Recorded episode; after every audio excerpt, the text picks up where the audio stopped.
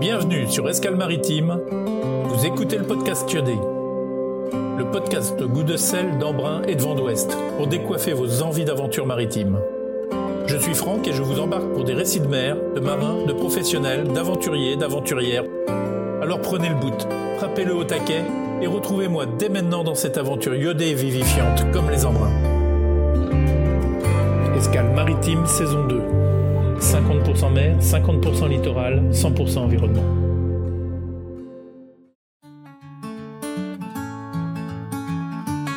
On se retrouve avec Dominique Lissillour pour la deuxième et dernière partie de l'interview où l'on aborde le quotidien à bord, mais aussi tout ce qu'il met en œuvre pour assurer sa sécurité sur ce parcours de 31 000 nautiques. Comment va-t-il vivre sa solitude et quelles seront ses occupations, notamment avec son engagement auprès de Canovox Mais tout d'abord, restons pratiques, parlons des ressources vitales. Alors Dominique, j'imagine que tu as planché sur ton autonomie en énergie entre autres pour ces longues étapes. Alors euh, autonomie électrique, oui, ma consommation est entièrement couverte euh, avec des moyens énergétiques euh, doux, éolien, panneaux solaires. J'ai un pilote électrique, mais il va très peu fonctionner parce que j'ai installé un régulateur d'allure, voilà, hydrovane. Et donc au niveau de l'eau, donc j'ai 100 litres en réservoir, plus 100 litres en bidon et euh, ou en bouteille d'eau. Ensuite, j'aurai un dessal à main pour vraiment faire les, les appoints entre chaque euh, étape. Donc un, un survivor 35, et il faut pomper une heure, une heure et demie pour avoir 4 litres à peu près d'eau. Voilà.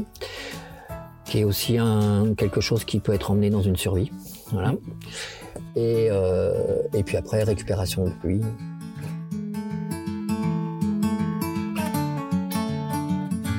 Parle-nous un peu de la stratégie que tu as mis en place en termes de sécurité. Quels sont les points de vigilance et d'anticipation des problèmes pour ce tour du monde? Bon, déjà, je pars avec un bateau qui a été entièrement revu de fond en comble. Euh, tout le gréement dormant courant est neuf. Euh, le tube a été posé deux fois. Euh, tous les réas ont été changés. Les emplantures de barres de flèche renforcées. Euh, le- le- les fixations euh, de haubans, les cadènes, donc euh, on a on a changé tout le système. On a on a pris euh, deux, deux plats en, inox qui, qui descendent quasiment jusqu'en en bas de la coque, qui sont prêts à l'intérieur en, en sandwich entre deux, deux, deux CP de 15, euh, boulonnés avec six boulons sur toute la hauteur. Bon, il faudrait vraiment que je fasse un 360 à mon avis pour que le mât parte. Mais bon, voilà, c'est pas exclu non plus. Mais si je fais un tour complet, c'est sûr que le risque c'est quand même que le mât parte. Mais d'un point de vue euh, du gréement, bon, le bateau est vraiment renforcé.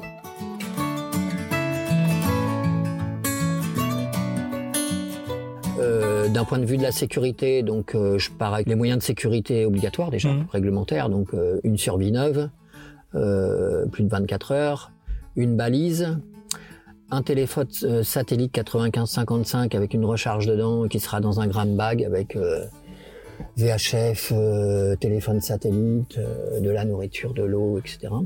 Des éléments qui euh, réunissent, qui sont assez simples, mais qui réunissent la possibilité d'assurer euh, sa sécurité, en sachant qu'une fois qu'on est très très loin là-bas dans, les- dans le sud, de toute manière, il faut vraiment faire, essayer de faire face euh, à toutes les difficultés possibles et inimaginables, parce que tout est très loin. Et affréter une mission de sauvetage euh, Mm. là-bas, c'est très très compliqué. Donc, faut tout prévoir, y compris, euh, par exemple, j'ai un gréement de fortune qui est déjà, au point. C'est-à-dire que même si je démate, euh, j'ai deux tangons, je peux faire une chèvre avec deux tangons. J'ai dans ma voilure deux voiles, une grande voile suédoise à un riz et un petit phoque à un riz aussi, qui me permettent de gréer euh, sur mes deux tangons ces deux voiles et donc de continuer à faire route malgré tout, même si j'ai plus de mât. Et euh, dans la partie entre Cape Town et Wellington, c'est, ce serait plutôt une, une cuillère euh, en allant chercher un peu Oui, plus nord alors, alors euh, l'idée c'est d'aller C'est la chercher. route directe je, je sais pas, je, vais, je verrai peut-être au fur et à mesure de l'avancée, où je passe euh, le Cap Lewin et après je redescends sur la Nouvelle-Zélande, où je passe le, le sud de la Tasmanie et, et je remonte vers, la, vers Wellington, vers le, la Nouvelle-Zélande. Je verrai au moment, euh, de l'avancée où il faudra faire un choix, parce qu'à un moment donné, il faudra faire un choix. Si je descends plus sud ou je reste sur la latitude du Cap Lewin qui est à, qui est à 39, hein. donc euh, voilà, et après je descendrai sur Wellington. Je verrai en fonction des, des bulletins météo, parce que j'aurai la possibilité de recevoir des bulletins météo. Je pars, euh, en plus de mon Iridium 95-55, je pars avec un Iridium Go. Euh, avec des logiciels météo, donc je pourrais recevoir des grippes et une assistance à terre aussi. Euh, si jamais je n'arrive pas à recevoir des grippes et que je vois que ça dégringole, euh, pouvoir téléphoner à terre. Euh. Sans parler de routage, hein, c'est un copain qui, c'est mon jeune associé d'ailleurs euh, professionnel, qui s'est dévoué, si je l'appelle, qui me donnera des grippes par téléphone pour pour me donner les infos vraiment si je vois que c'est je reçois pas de grippe et je vois le baromètre dégringoler quoi.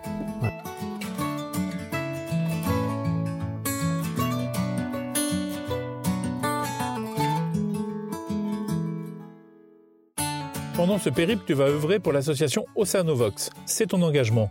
Parle-moi un peu de cette association. J'ai un partenaire donc qui est Oceanovox. Donc Oceanovox c'est une, association qui est reconnue maintenant euh, d'utilité publique qui a été fondé par Antoine Couzeau, donc qui a fait la GGR euh, en 2018, qui est donc euh, biologiste chercheur. Et euh, l'idée d'Oceanovox, euh, enfin, il avait observé au travers de sa pratique professionnelle, il observe qu'il est très difficile de monter euh, une opéra enfin, des missions océanographiques parce qu'il faut des, délais très longs euh, pour monter une mission océanographique, pour affréter un bateau. Ce sont des délais quelquefois de 2 à 3 ans.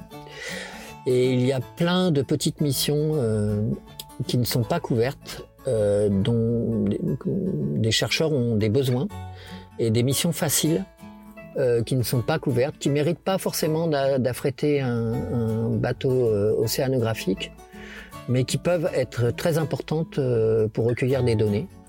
Donc en fait, l'idée d'Oceanovox, d'Antoine, c'était de, d'une part, de permettre à des chercheurs de recueillir des données en utilisant les moyens de navigation de, de, la navigation commerciale, la pêche ou la plaisance. Et d'autre part, de permettre à des personnes euh, de rendre euh, ou de, de, de la possibilité de rendre leur navigation utile. Donc en fait, euh, l'émission, ça va consister, par exemple, je peux donner un exemple, à avoir quelques balises à bord et de les déposer à des points référencés, des, points longitude, latitude référencés préalablement par les chercheurs, de les déposer. Ce sont des bouées dérivantes, des petites balises dérivantes qui vont envoyer à des chercheurs des éléments de données sur euh, les conditions maritimes, euh, les, les, conditions météo, etc., etc. Voilà. Mais il y a des tas de, de choses comme ça euh, qui sont, euh, qui peuvent être remplies euh, par des, des, particuliers qui rendent la navigation, leur navigation utile et qui permettent à, au monde de la recherche de pouvoir, de pouvoir avancer sur un certain nombre d'éléments. Donc le bateau, bah, son nom c'est Joatitude, mais c'est Joatitude pour euh, Oceanovox sur ce tour du monde. Donc c'est mon partenaire pour lequel je vais porter les couleurs.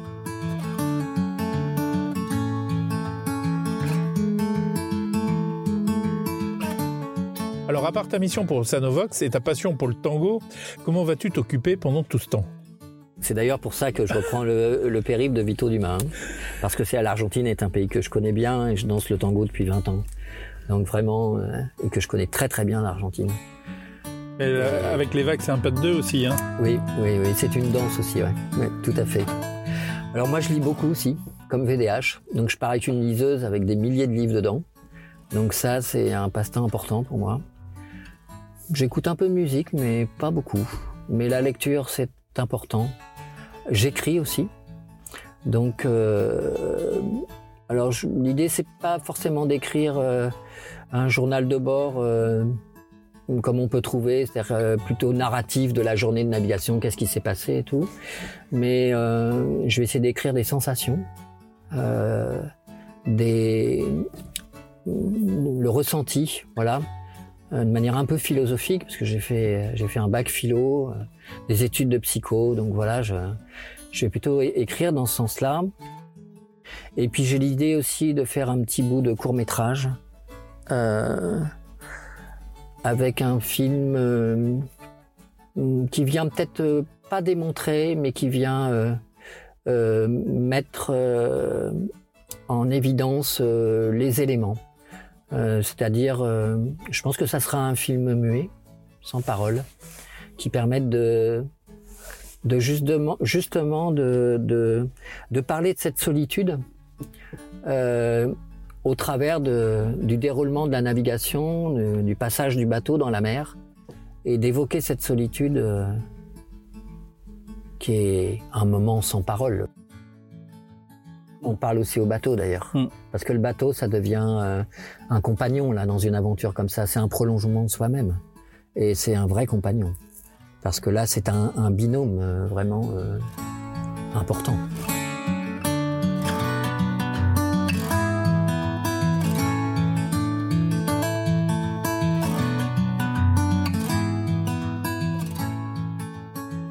Comment finances-tu ce projet?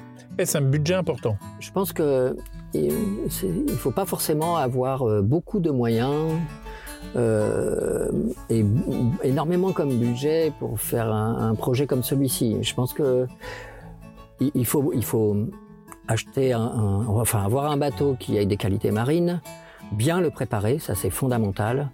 Euh, ne rien oublier, checker tous les postes euh, et, avoir un, bateau le plus abouti possible. Mais on peut euh, faire un tour du monde euh, et aller visiter le Horn avec des moyens qui ne sont pas extraordinaires. Je pense que c'est une histoire de volonté et de désir en fait. Et euh, bon, les, les navigateurs des, des, années 50, 60, 70 ont largement démontré qu'avec des petits bateaux, on pouvait faire des périples incroyables. D'autres continuent à l'heure actuelle d'ailleurs. Hein. Euh,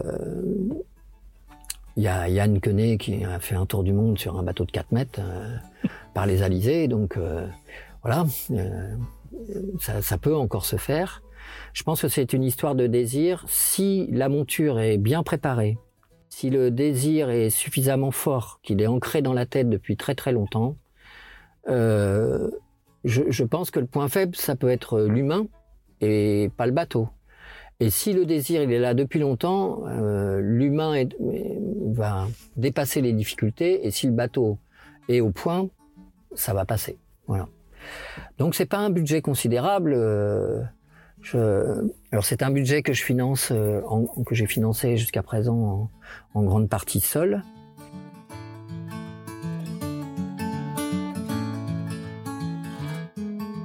J'ai eu quelques aides, des aides techniques sur de l'achat de matériel avec des réductions importantes.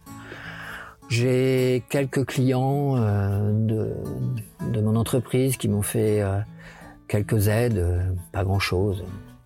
J'ai ouvert aussi une, cagnotte en ligne. Il y a eu 500 euros de récupérer. C'est pas énorme, mais c'est toujours ça.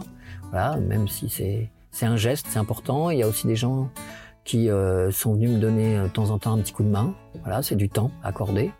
Donc c'est une aide précieuse aussi. Et puis euh, voilà, donc avec Oceanovox, euh, comme c'est une association qui est reconnue d'utilité publique, je suis en train de, de chercher s'il n'y aurait pas une, deux ou trois entreprises locales qui me permettraient de, de boucler mon projet, puisque étant reconnue d'utilité publique, euh, l'entreprise serait euh, défiscalisée à hauteur de 60% de son investissement, en sachant qu'aujourd'hui, euh, il me manque entre 8 et 10 000 euros. Donc c'est vraiment un tout petit budget, quoi. Voilà, pour porter les couleurs d'une ou deux entreprises.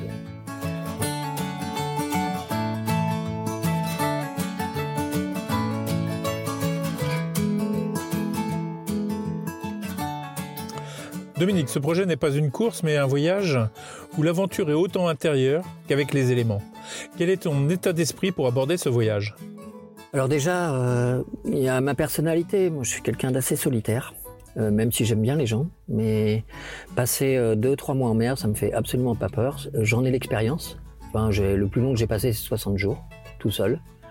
Et j'ai beaucoup aimé euh, ça. J'ai fait huit transats seul. Donc pour moi, la navigation solitaire, c'est quelque chose que j'ai beaucoup pratiqué et qui me, qui me rend profondément heureux. Et je pense que ça, c'est important parce que le bonheur, c'est vraiment euh, quelque chose qui, c'est un moteur. Et c'est ce qui me permet aussi aujourd'hui de me projeter dans, dans ce projet. Euh, ce sont des moments, euh, moments de bonheur très intenses que je ressens. Une espèce de, de possibilité d'être dans la contemplation. Je suis assez contemplatif. Et donc je peux rester des heures à regarder la mer, le bateau avancer dans la mer. Et ça, c'est très, très prenant et ça permet d'être, euh, de partir en sérénité et de partir euh, dans quelque chose qui est d'une part expérimenté et qui rend heureux. Voilà. La deuxième chose, c'est que j'ai euh, bon, ce désir était ancré là depuis très très longtemps, donc en fait c'est un moteur puissant pour moi. Et euh, j'ai travaillé le projet pour faire une navigation en fait qui soit réfléchie, c'est-à-dire je vais naviguer d'une manière le plus intelligente possible. Par exemple, l'histoire de ne pas descendre directement dans les cinquantièmes euh, euh pour passer le Horn et faire une route euh, semi-tranquille entre guillemets.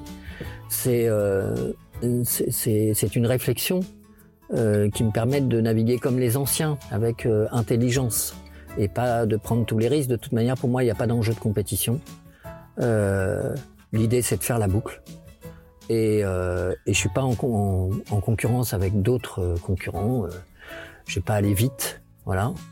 Donc, euh, ce qui m'anime, c'est la solitude, la contemplation, le plaisir d'être en mer, au large, parce que ça, c'est quelque chose que j'aime profondément aussi. Être au large en mer. J'aime bien faire de la navigation côtière, mais je sais que je prends un immense plaisir à être au large en mer. Je pense que pour vous, comme pour Dominique, c'est toujours un immense plaisir de prendre la mer ou de vivre les histoires du grand large et de se retrouver en autonomie face aux éléments et face à soi-même. Dominique porte ce projet, ce rêve d'enfant à bout de bras. Et si vous avez moyen de lui apporter une aide matérielle, technique ou financière, je pense que cela l'aidera à prendre un départ serein en juillet 2023. Vous participerez activement à cette aventure car c'est vraiment une aventure. Et votre nom s'associera à cette belle histoire. Je vous mets les liens pour prolonger cette interview et je pense qu'on refera un point avec Dominique avant le grand départ de Brest. D'ici là, que le bon vent vous porte.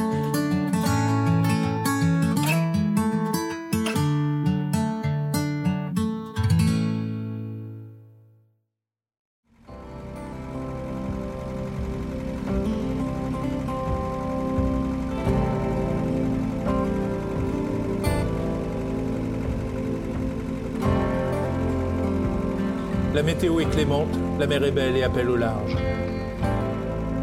Alors si ce podcast vous plaît, merci de vous abonner et de laisser 5 étoiles sur Apple Podcast. Vous pouvez aussi vous inscrire à notre newsletter pour ne rien manquer. Ou nous suivre aussi sur Facebook et Instagram.